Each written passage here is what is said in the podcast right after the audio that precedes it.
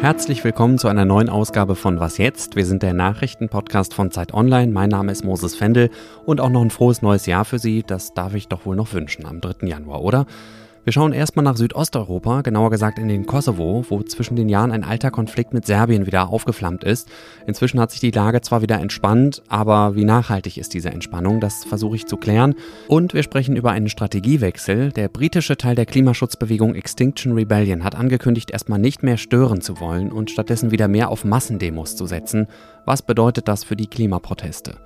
Bevor es richtig losgeht, hören Sie aber wie immer erstmal die Nachrichten. Ich bin Anne Schwedt, guten Morgen. Fast zwei Monate nach den Midterm-Wahlen in den USA kommt heute das neu gewählte Repräsentantenhaus zu seiner ersten Sitzung zusammen. Bei den Wahlen am 8. November hatten die Republikaner die Mehrheit in der Kammer gewonnen. Davor lag sie bei den Demokraten. Ihr Fraktionsvorsitzender Kevin McCarthy will sich heute zum Sprecher des Repräsentantenhauses wählen lassen. Da die Mehrheit allerdings sehr knapp ist, könnte sich die Wahl komplizierter gestalten als üblich. Die Mehrheit in der zweiten Kammer, dem Senat haben nach den Zwischenwahlen die Demokraten. Wegen der steigenden Corona-Zahlen in China fordern die deutschen Amtsärzte eine einheitliche Testpflicht für alle, die aus der Volksrepublik in die EU einreisen. Bei einer derart explosionsartigen Ausbreitung müsse man damit rechnen, dass das Virus mutiere, heißt es von dem Dachverband. Deshalb brauche es ein einheitliches Schutzkonzept. Die Europäische Union verfolgt derzeit keine einheitliche Linie in Bezug auf die Corona-Welle in China. Mehrere Mitgliedstaaten haben aber Einreisebeschränkungen erlassen, darunter Frankreich, Italien und Spanien. Redaktionsschluss von diesem Podcast ist 5 Uhr.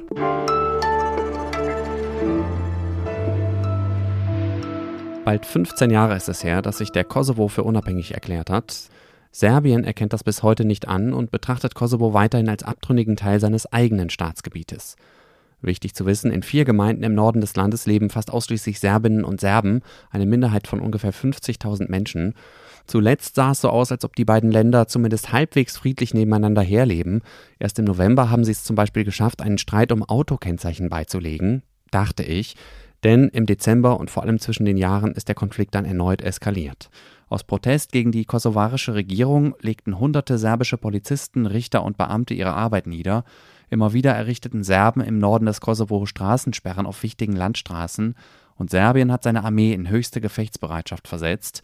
Die kosovarische Regierung reagiert, indem sie unter anderem den größten Grenzübergang nach Serbien gesperrt hat. Inzwischen hat sich die Lage zumindest vorerst wieder entspannt. Die Barrikaden sind abgebaut worden. Meine Kollegin Franziska Tschinderle ist Journalistin mit Schwerpunkt Südosteuropa und sie lebt in der Region. Hallo Franziska. Hallo, danke für die Einladung. Wie kam es denn jetzt zu dieser Entspannung und für wie nachhaltig hältst du sie? Also es kam zur Entspannung, indem der serbische Präsident Alexander Vucic verkündet hat, dass die Barrikaden abgebaut werden. Und das ist eigentlich auch ein bisschen Teil des Problems, denn er ist der politische Faktor, der derzeit diesen Konflikt so an und zudrehen kann. Und die Lösung ist deswegen auch überhaupt nicht nachhaltig. Ich würde sogar sagen, die Lage ist so fragil wie seit Jahren nicht mehr. Es kann wieder Barrikaden, es kann wieder Aufstände geben. Und wenn man in die letzten Monate zurückblickt, seit dem Sommer, dann hat es derartige Eskalationen immer wieder gegeben und sie haben sich an sehr, sehr kleinen technischen Details entzündet. Die große Frage, die über all dem hängt, ist deutlich komplexer und die ist, dass Serbien den Kosovo nicht anerkennen will politisch und man mit solchen Krisen, Eskalationen auch davon ablenkt, dass es zu einer, ja, von Verhandlungen ablenkt und auch von einer Lösungsfindung. Du kannst es mir vielleicht gleich noch ein bisschen ausführlicher erklären, was es da für Möglichkeiten gibt. Die kosovarische Regierung wirft Russland vor, zumindest indirekt an der Eskalation beteiligt gewesen zu sein. Kannst du mal kurz erklären, welche Rolle Russland in dem Konflikt spielt? Also was auf jeden Fall ein Faktum ist, ist, dass Russland der traditionelle Verbündete von Serbien ist, auch der historische Verbündete. Das geht zurück bis in die 90er Jahre. Russland erkennt den Kosovo nicht an und zieht auch immer wieder Vergleiche zu Krim. Also vielleicht erinnerst du dich äh, an die teilweise auch sehr diffusen äh, Reden von Putin vor dem Einmarsch in der Ukraine, da hat er immer wieder Verbindungen zum Kosovo hergestellt und die NATO-Intervention von 1999 kritisiert. Was schwieriger zu beantworten ist, sind Gerüchte, dass es auch militärische und geheimdienstliche Kooperationen gibt, zum Beispiel ein humanitäres Zentrum in Südserbien, das eigentlich ein Spionage-Hotspot sein soll. Oder zuletzt vor wenigen Tagen berichtet, dass die Söldnertruppe Wagner in Serbien präsent sei. Für all das gibt es jetzt keine ultimativen Beweise, aber Sicher ist auf jeden Fall, dass Russland seinen Einfluss auf den Balkan seit Jahren ausbaut, nicht nur im Kosovo, auch in Ländern wie Montenegro und dabei Desinformationskampagnen einfach eine sehr, sehr große Rolle spielen. Und das sieht man eben auch im Kosovo, wo eine Generation heranwächst auf beiden Seiten, die in einer völlig anderen Realität aufwachsen. Franziska, du hast ja schon gesagt, dass du die jetzige Ruhe für trügerisch hältst. Wie könnte denn eine dauerhafte, tragfähige Lösung für den Konflikt zwischen Serbien und Kosovo aussehen? Es gibt verschiedene Ideen und Vorschläge. Es gibt zum Beispiel seit kurzem das sogenannte deutsch-französische Abkommen, äh, also eine Initiative von den Beratern von Macron und von Scholz. Und die haben ein Abkommen auf den Tisch gelegt, das noch diskutiert wird, aber es könnte äh, hinauslaufen auf eine Art Situation, wie wir es mit der DDR und Westdeutschland hatten. Also normale, gut nachbarschaftliche Beziehungen auf Grundlage von der Gleichberechtigung, aber keine hundertprozentige Anerkennung. Ein zweiter Punkt war eine Grenzänderung und ein Gebietsaustausch, der mal Thema war. Der könnte jederzeit wieder aus der Schublade geholt werden. Ich persönlich halte das für, für wirklich hochgefährlich. Und vielleicht der letzte, dritte Punkt, anstatt einer Grenzänderung wird natürlich immer wieder diskutiert, dass man den Serben weitere Autonomierechte gibt. Das heißt, hier wird noch gerungen, aber das sind derzeit so Ideen, die auf dem Tisch liegen. Dann schauen wir mal, wie sich das weiterentwickelt und wenn da irgendwas passiert, dann hören wir uns hoffentlich wieder. Ich danke dir erstmal für den Moment. Vielen Dank.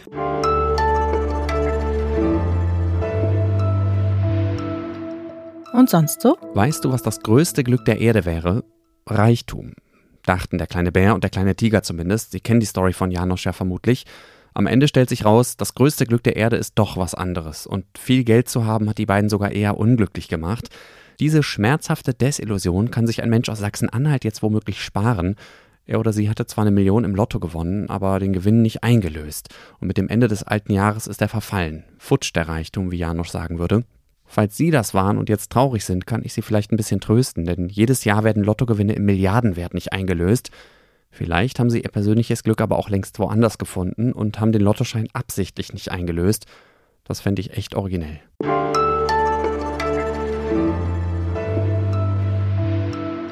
Manchmal braucht es nur zwei Wörter. We quit steht über der Pressemitteilung von Extinction Rebellion UK, also übersetzt ungefähr wir hören auf oder auch wir kündigen.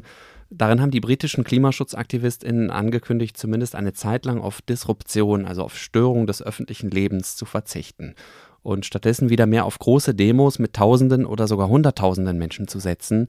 Anne Jeschke aus unserem Nachhaltigkeitsressort Green. Hallo erstmal. Hi Moses. Was bedeutet diese Ankündigung? Ja, die britischen KlimaaktivistInnen wollen sich wohl vorerst nicht mehr an Gebäudeketten oder beispielsweise Straßen blockieren weil sie ja eben mit dem zivilen Ungehorsam nicht das erreicht haben, was sie sich erhofft haben.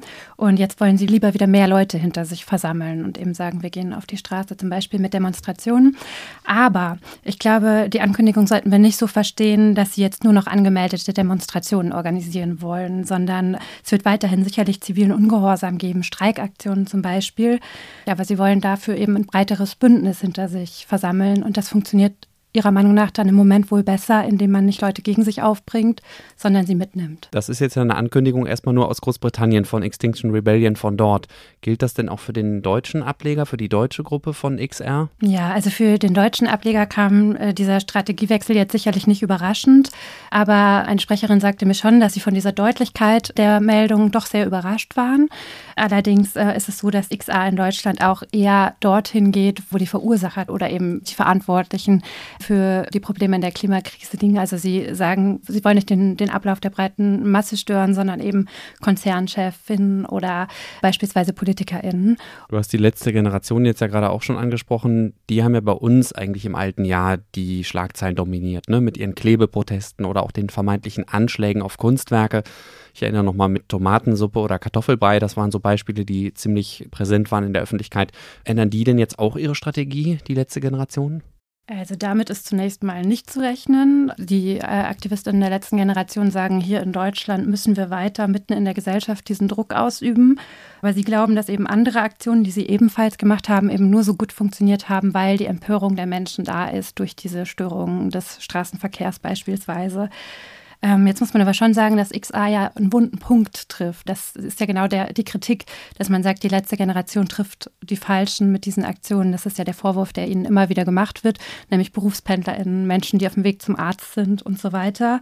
Und deswegen kann es schon sein, dass das jetzt nochmal ein bisschen Druck ausübt auf die AktivistInnen in Deutschland, einfach über ihre Protestformen nachzudenken. Aber aktuell steht die letzte Generation auf jeden Fall dahinter, mit ihren Blockaden weiterzumachen und dass das die richtige Form ist oder eine von vielen, aber dass es diese Form auch braucht. Danke dir, Anne. Sehr gerne, danke auch. Und das war was jetzt an diesem Dienstagmorgen. Schön, dass Sie auch dabei waren. Heute Nachmittag meldet sich Ole Pflüger mit dem Update um 17 Uhr. Schreiben Sie mir doch in der Zwischenzeit gerne eine Mail an wasjetzt.zeit.de. Ich bin Moses Fendel, danke fürs Zuhören und bis bald.